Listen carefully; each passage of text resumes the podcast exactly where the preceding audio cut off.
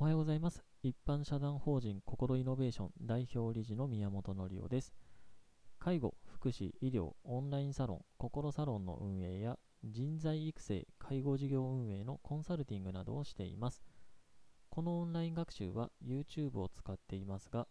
朝の準備や通勤・通学、仕事の休憩時間、家事の時間などを利用して、ながら学習できるようにするため、音声のみで配信しています。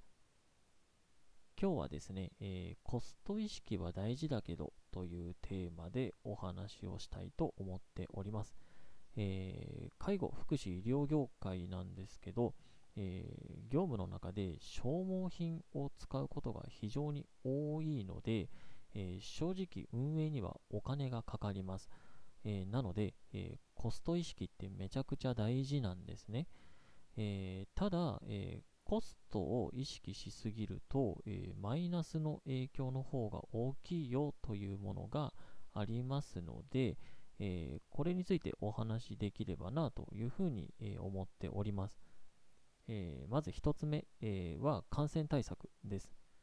えこれはですね、あの新型コロナウイルスの影響で今皆さん一番敏感になっている項目じゃないかなというふうに思うんですけど、えー、僕が考える感染対策の大前提は、感染対策ともったいないは、えー、共存できない、えー、ということです。え例を2つ挙げますね。え1つ目は、え手袋です、えこれは使い捨ての手袋ですね。えまあ、介護とか医療の業界はよくあの使い捨て手袋を使うと思うんですけど、えこの手袋をですね、えしたまま、え手を洗えば、え使い回せるとか、え手袋したまま、え手指消毒、アルコール消毒ですね、をすれば使い回せるんじゃないかというような、え考えを持っている方がもしいらっしゃるのであれば、えこれはもう大きな間違いですね。えそもそも使い捨てとして作られているものなので、え1作業を1手袋です。なので、1つ目の作業が終われば手袋は変えないといけないですし、えー、1つ目の作業の途中で何か別の作業をしないといけないっていう状況になった時もですね、必ず外して、えー、また新しい手袋を使う、えー、これは徹底しないといけないですね。で、え手袋をするときは、え必ず手洗いをしてから、え手袋しますよね。で、え手袋つけて作業をして、で業務が終わったら、え手袋を外す。で、外した後も必ず手洗いですね。えこの、えルーティンというか、え業務の流れというのは、え必ず徹底をするように、え周りの職員さんとも共有をしてください。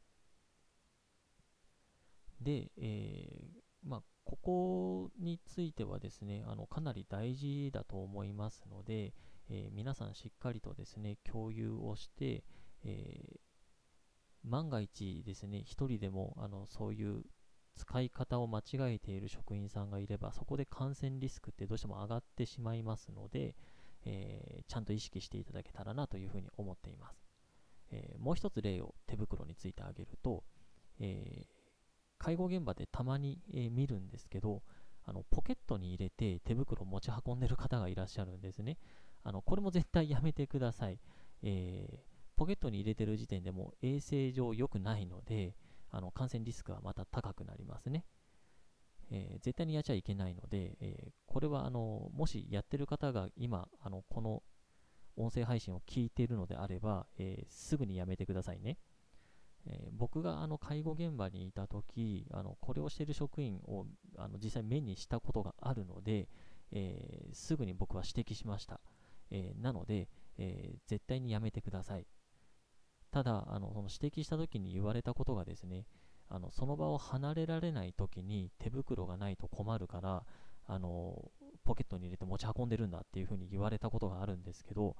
えー、それがもしあの離れられない場所で手袋がないと困るっていう状況が発生するっていうのが分かってるんだったら、えー、その場所に箱ごと置いときましょうっていうことですね。えー、例えばベッドサイドとか、え、お手洗いの中とか、え、必ずですね、職員が、え、すぐに手に取れるような環境に箱ごと置いとけばいいだけの話ですね。あの離れられないからあのポケットに入れて手袋をあの自分で持ち運んでるなんてただの言い訳なので、えー、これはあの絶対やめてください。えであの実際に周りの職員さんであの自分がしていなくても、え、周りの職員さんでそういったことをしている方がいらっしゃるのであれば、え、勇気を持って指摘をしていただければなというふうに思います。で、え、感染対策のところで、えもう一つですね、え例を挙げますと、ペーパータオルですね。えー、ペーパータオルについてはあの現場の職員さんというよりかはどちらかというと会社側があの現場の職員さんに対して言うことの方が多いかなと思うんですけどあのもっとコスト意識を持って使いすぎないようにしてくださいねっていうのを会社側が発信するケースってまああると思うんですね、えー、ただこれ言っちゃうと、えー、手洗いの回数減るので確実に。結果として感染リスク高くなります。え、なので、え、介護事業の運営されてらっしゃる方とか、え、リーダー的な立場の人、えあとはま医療業界とかでもですね、あのリーダー的な立場で仕事されてる方が、えもしこういった言葉を言っているのであれば、え手洗いの回数確実に減りますので、え感染リスク自分たちで高めてるよっていうふうに考えてください。なので、これもあのやめた方がいいですね。えー、であの皆さんもご存知だと思うんですけど、感染対策の基本って、えー、ハンドソープしっかり使って手洗いちゃんとやってくださいねっていうことですよね。で、えー、まあ、外から、えー、帰ってきた場合とか、えうがいも必ずしてくださいねとかですね、えこういったところなんですけど、えもっと大きなところで、え絶対徹底しないといけないことっていうのがあって、えこれはですねあの感染対策に個人差を生まないということです。あのこれ大事なので、えー、もう一度言いますね、えー、感染対策に個人差を生まないです。えー、これすごく大事なので、え必ず共通認識としてそこで働いている皆さんが、え同じレベルで感染対策しないとリスクは高くなるので、え意味ないよっていうことですね。えここはしっかりまず意識をしていただければなというふうに思います。で、えー、もう一個ですね、あのコスト意識をですね、あのつけすぎちゃうとマイナスの影響が出てきてしまうよっていうことなんですけど、これはですね、あの人材育成です。えー、まあ、これもあの会社側にどちらかというと言えることなのかなと思うんですけど、えー、例えば、え委員会活動とか社内研修ですね、えこれについてはあの常勤とか非常勤とか派遣とかえいわゆる雇用の形態ですね、あの関係ありません。えー、なので、えー、みんなが参加できる仕組みを作っておく必要があります。で、えー、委員会活動や研修の参加というのは、会社側からの業務命令ですね。なので、え絶対に会社が言ってはいけないことは、残業は認めませんということです。これを言っちゃ絶対にダメです。あのそもそも仕事としてやるので時間外が発生するのであればちゃんと時間外は支給してあげてください。で、えー、会社側の考え方としてはあの業務なんだから勤務時間内にできるように調整してください、えー、ということを、えー、考えて、えまあ、会社側から発信される方って多いと思うんですけどあのこれはあの一つの理論、考え方としては間違ってないんです。間違ってないんですけど、じゃあ、勤務時間内にできるような仕組みとか、えー、人員配置ちゃんとやってますか？ということですね。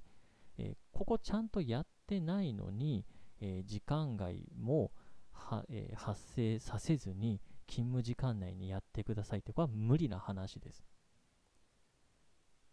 えー、大事なのは、えー、委員会活動とか社内研修についてしっかりルール作りをすること、あとは、えー、ちゃんと業務として認めてあげて時間外手当を支給しますよっていうのを会社が発信することですね。